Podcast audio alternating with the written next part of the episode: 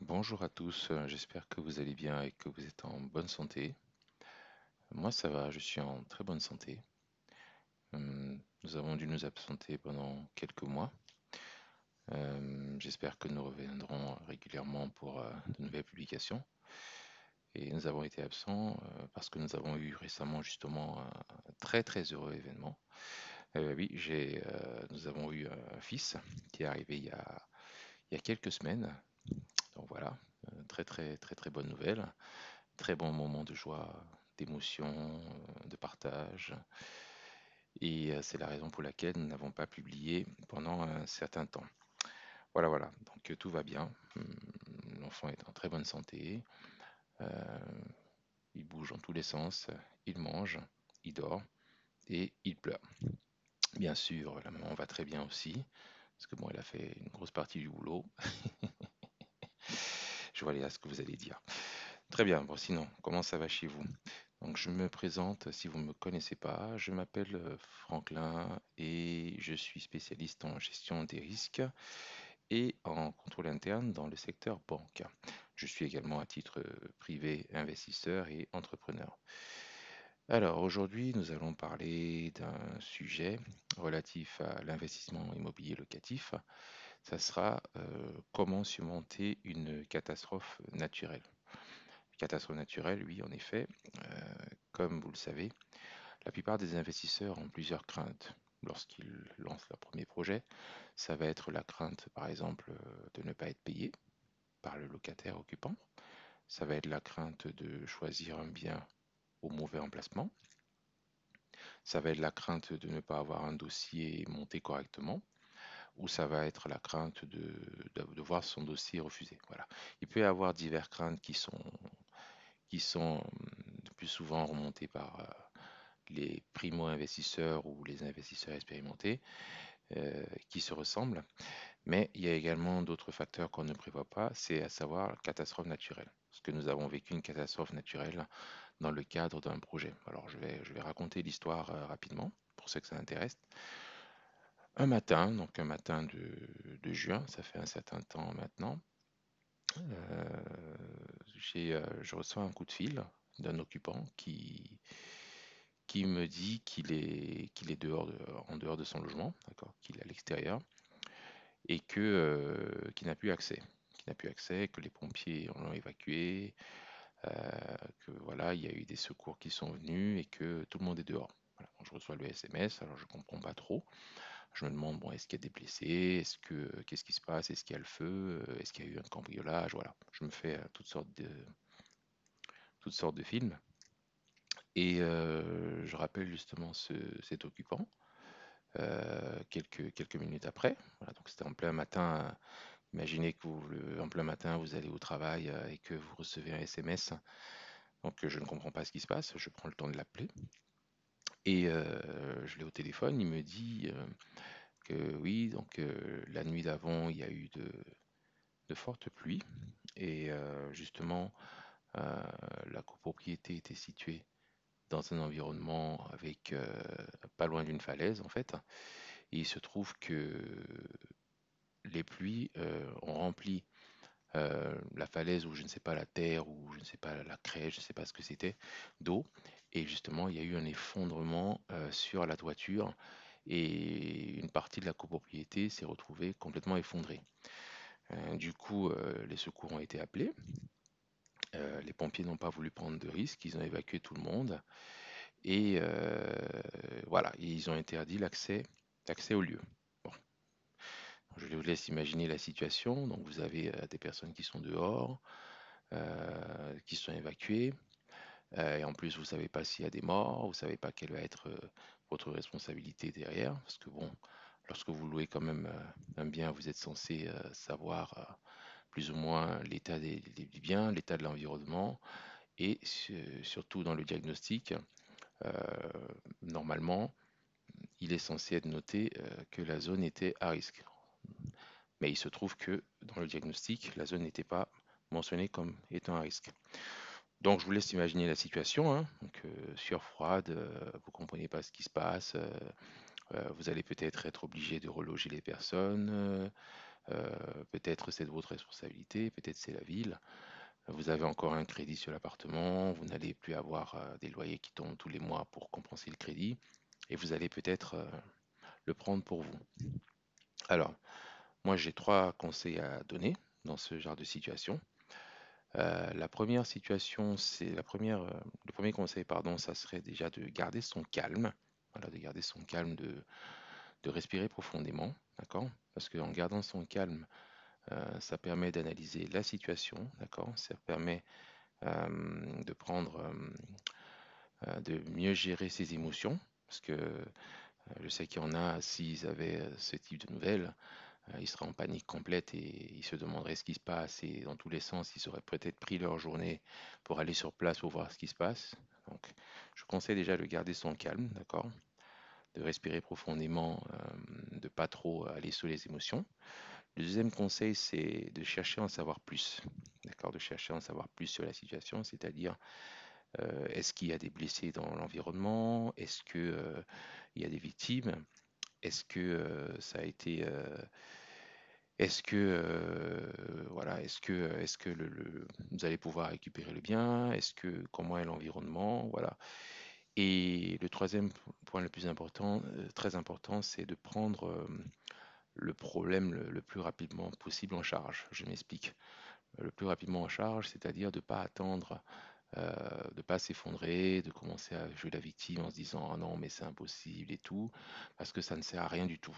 Il faut prendre le problème en charge, c'est-à-dire chercher les différentes parties prenantes à, cet événement, c'est-à-dire contacter rapidement euh, l'ancien notaire qui vous a vendu le bien, l'ancien vendeur si euh, vous avez encore ses coordonnées, euh, le maire de la ville, l'assurance et également un juriste.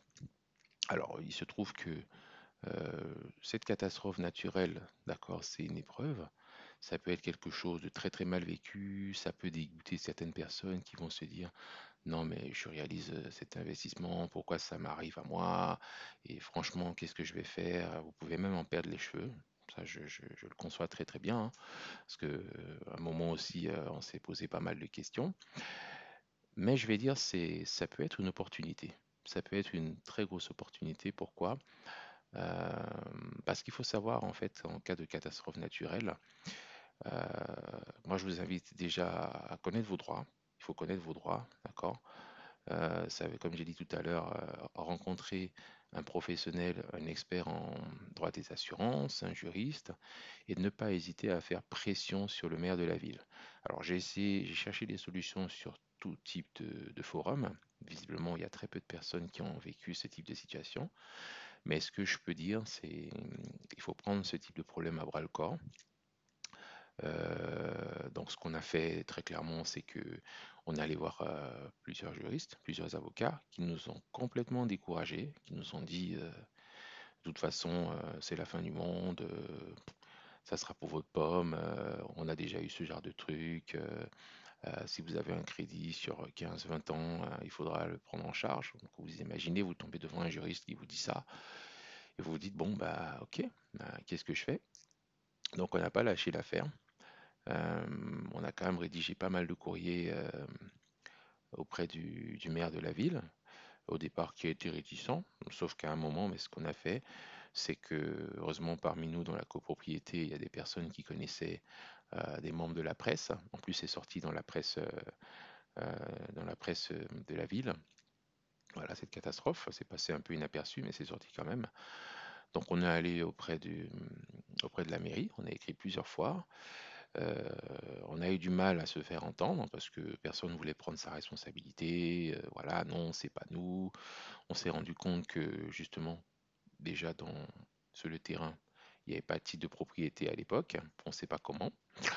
Euh, ce que j'ai oublié de dire, c'est que cette copropriété avait euh, beaucoup de conflits, beaucoup de litiges.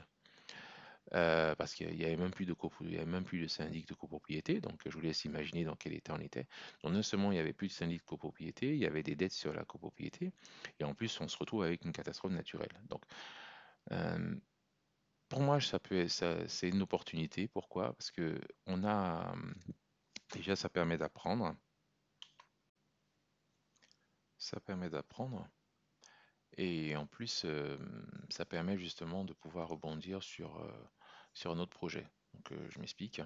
Il faut savoir que dans certains, dans certaines villes, d'accord, dans certains, dans certaines régions, il y a des fonds justement qui sont prévus pour, pour venir en aide aux, aux personnes victimes de catastrophes naturelles. Alors par contre, il faut les connaître quand même parce que si vous avez ce type d'incident, on ne vous en parlera pas forcément.